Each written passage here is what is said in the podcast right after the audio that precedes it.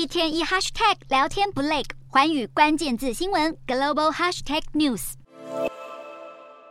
法国年改抗争持续延烧，让各国政府与民众重新正视退休年龄与退休金政策的问题。然而，这并不是法国社会专属的困扰。由于人口老化的事实，再加上各国超高龄社会的到来，加剧了政府的财政压力。事实上，许多已开发国家也在推动年金改革的道路上，因为担忧政治和社会的反弹而缩减改革力度，甚至是原地踏步，这都让国家财政面临捉襟见肘的困境。法国此次的年金改革方案是要将法定退休年龄从六十二岁提高到六十四岁，比较其他国家的法定年龄，英国跟西班牙目前是六十六岁，德国、意大利、丹麦为六十七岁，美国则是根据出生年龄不同而定，主要是落在六十二到六十七岁。南韩目前虽然法定年龄是六十岁，但要到六十五岁才可以开始提领退休金。而日本先前也修订办法，将企业员工的退休年龄从六十五改为七十岁。虽然这还并不是强制的规定，当然法定退休年龄并不代表劳工实际可以提领退休金的年纪。法国劳工的平均退休年龄是六十二点三岁，整体来看还是远远低于其他邻近的西欧国家，甚至是低于欧盟民众平均的退休年龄，也就是六十三点八岁。随着人口急速老化，造成社会结构的大幅度变动，不但各国政府担忧退休金政策会压垮国家财政，民众也会担心退休之后。要如何应应可能长达二三十年的财务问题？这些都让年改议题背后潜藏的社会意义重新被国际社会正视。